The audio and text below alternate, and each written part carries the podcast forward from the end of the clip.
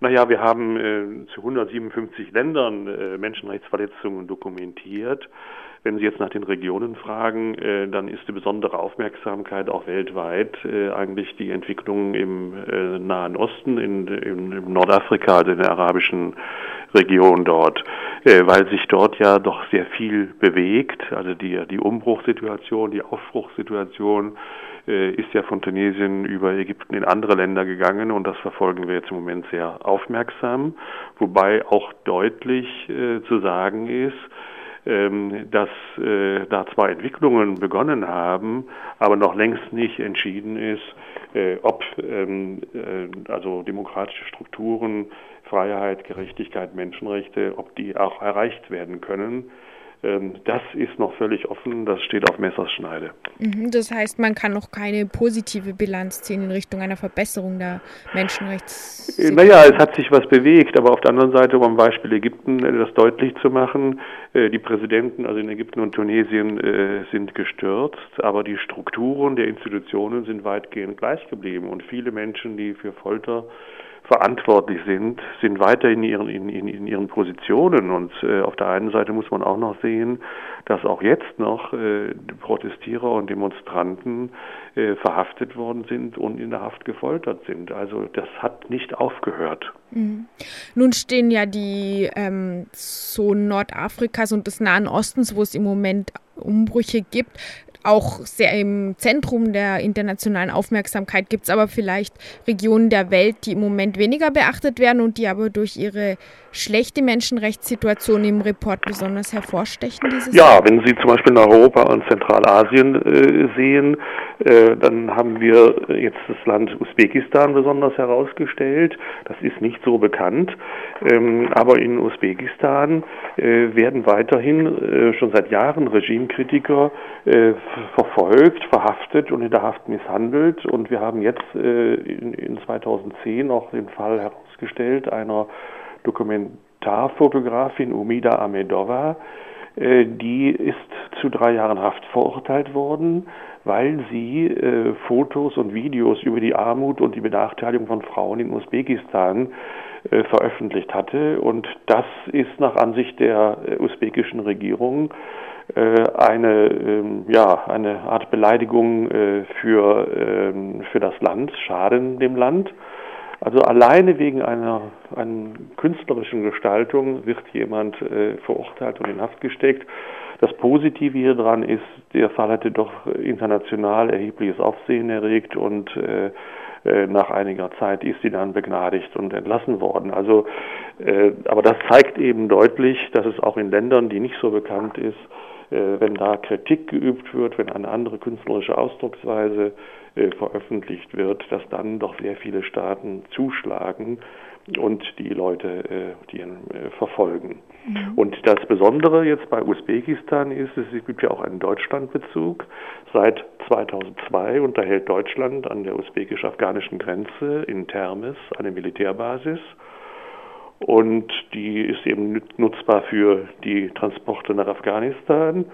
Und allein seit 2010 soll die Bundesregierung für die Nutzung des Flughafens mehr als 15 Millionen Euro an das Usbekistan gezahlt haben. Also hier spielen geostrategische und wirtschaftliche Interessen eine große Rolle. Und äh, das führt auch dazu, dass die Bundesregierung im Dialog mit Usbekistan äh, immer sehr zurückhaltend ist, wenn es zu Menschenrechtsfragen kommt.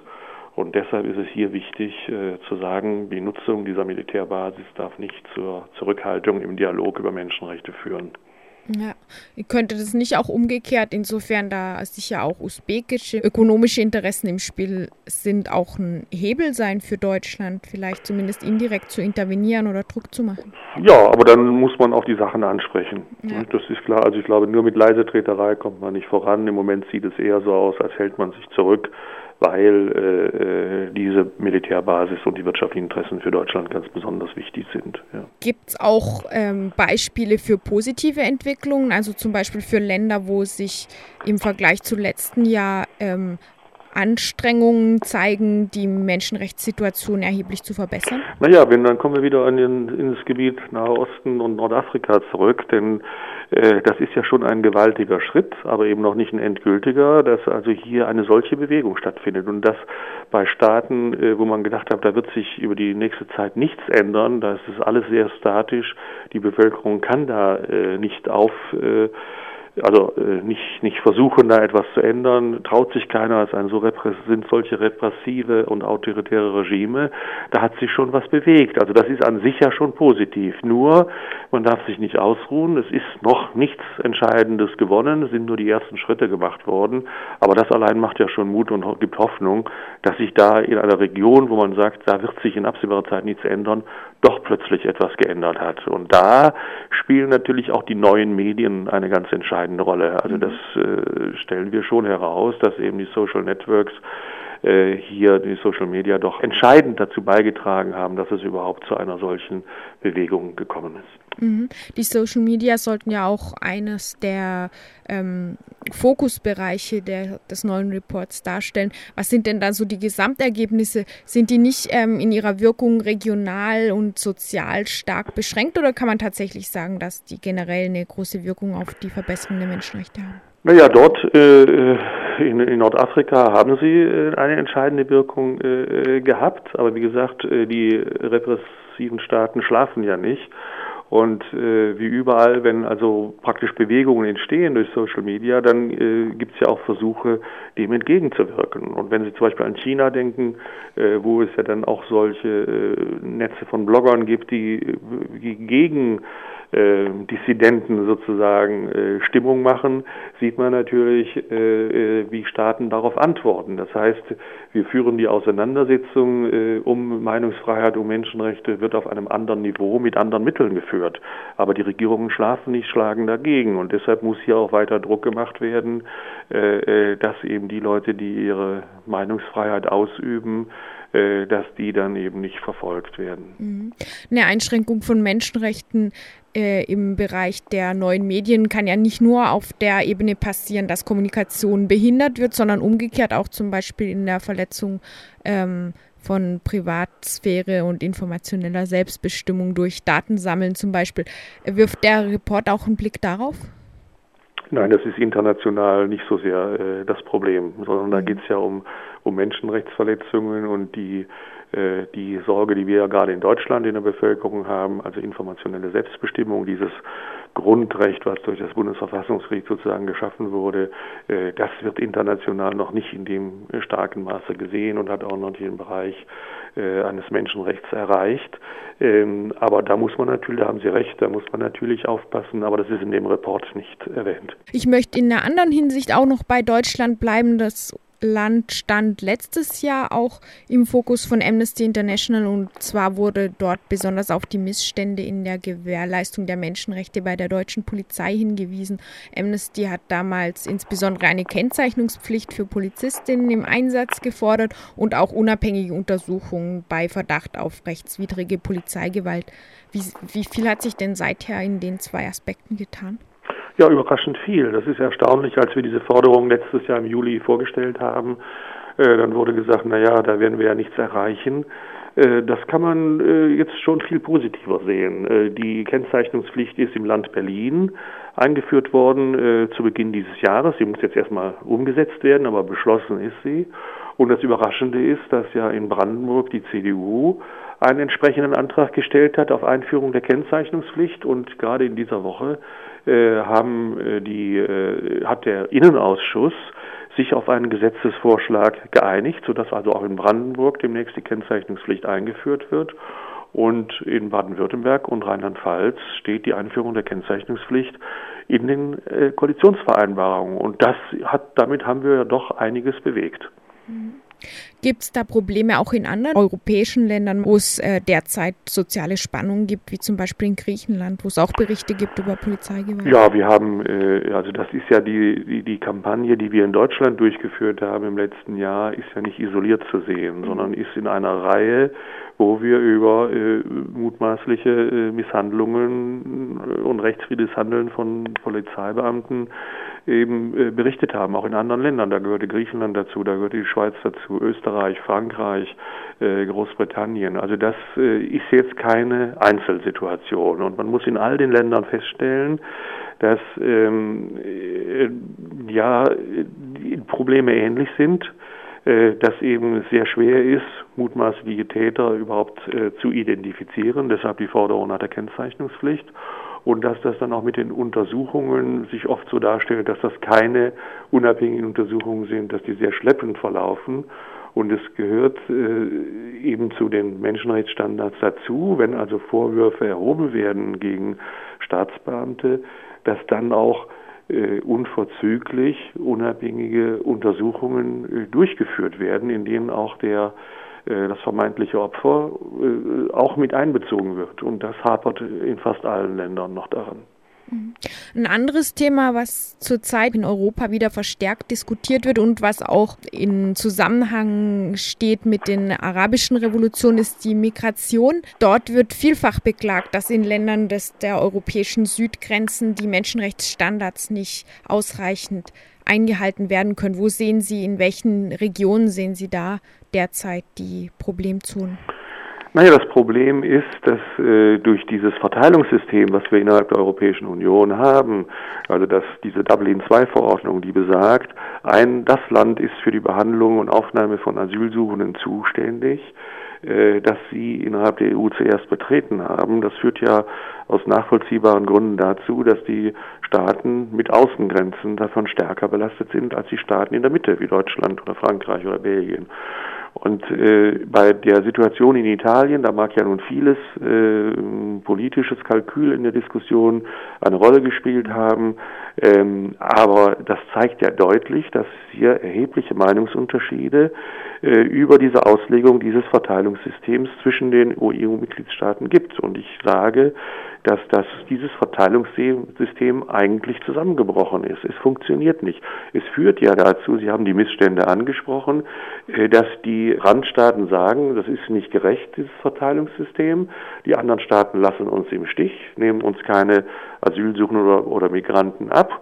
Äh, und von uns verlangen sie, dass wir jetzt hier erstens äh, ganz scharfe Grenzkontrollen durchführen und zum anderen, dass wenn dann Leute in unser Land gekommen sind, dass wir die dann auch noch entsprechend den Standards des Flüchtlingsrechts und der Menschenrechte behandeln.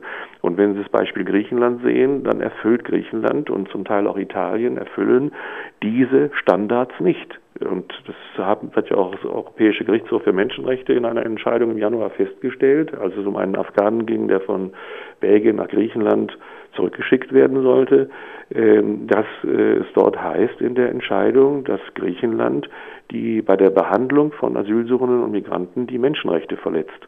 Und äh, Belgien ist dann noch verurteilt worden, weil es eben versucht hat, äh, diesen äh, Beschwerdeführer äh, nach Griechenland abzuschieben und es keinen effektiven Rechtsschutz dagegen gab.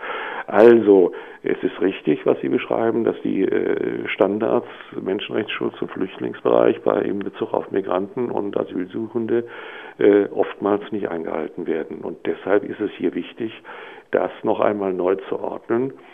Äh, es kann auch sein, dass ein gerechteres Verteilungsverfahren hier auch zur Entspannung beitragen könnte. Mhm. Das heißt, es müsste eine Lösung auf europäischer Ebene geben. Ja, also das wäre schon wichtig, dass man sich auf ein neues Verteilungssystem verständigt, dass man eben auch die Bevölkerungsgröße eines Landes, eines Aufnahmelandes in, in, in Betracht zieht, dass man vielleicht auch das Bruttosozialprodukt in Betracht zieht, aber auch mögliche Bindungen eines Asylsuchenden, äh, wenn Verwandte und Bekannte in einem Land sind, dass dieser Wunsch dann auch äh, im gewissen Maße berücksichtigt werden kann. Das müsste ein neues Verteilungssystem beinhalten. Mhm. Zum Abschluss noch eine generellere Frage. Amnesty International feiert ja dieses Jahr auch seinen 50. Geburtstag. Über diese Spanne von einem halben Jahrhundert ist es da möglich, generellere Tendenzen auszumachen, was die globale Entwicklung der Menschenrechte betrifft, also sowohl geografisch gesehen als auch in Bezug auf die Formen, in denen Menschenrechte ähm, verletzt werden. Gibt es da Verschiebungen in größerer Natur?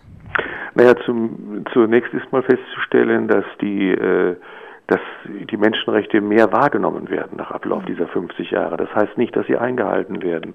In vielen Fällen werden sie weiter verletzt, aber die Staaten müssen sich schon anstrengen, das abzustreiten oder zu rechtfertigen. Also sie müssen sich damit auseinandersetzen mit dem Vorwurf, dass sie Menschenrechte verletzt haben. Als Amnesty begonnen hatte, spielte das praktisch überhaupt keine Rolle. Und von daher hat sich in den 50 Jahren etwas bewegt. Es sind ja mehrere Menschenrechtsabkommen geschlossen worden, äh, wo Staaten sich verpflichten, dann Menschenrechte einzuhalten, äh, teilweise auch, wo sie sich einer Kontrolle unterwerfen und so weiter.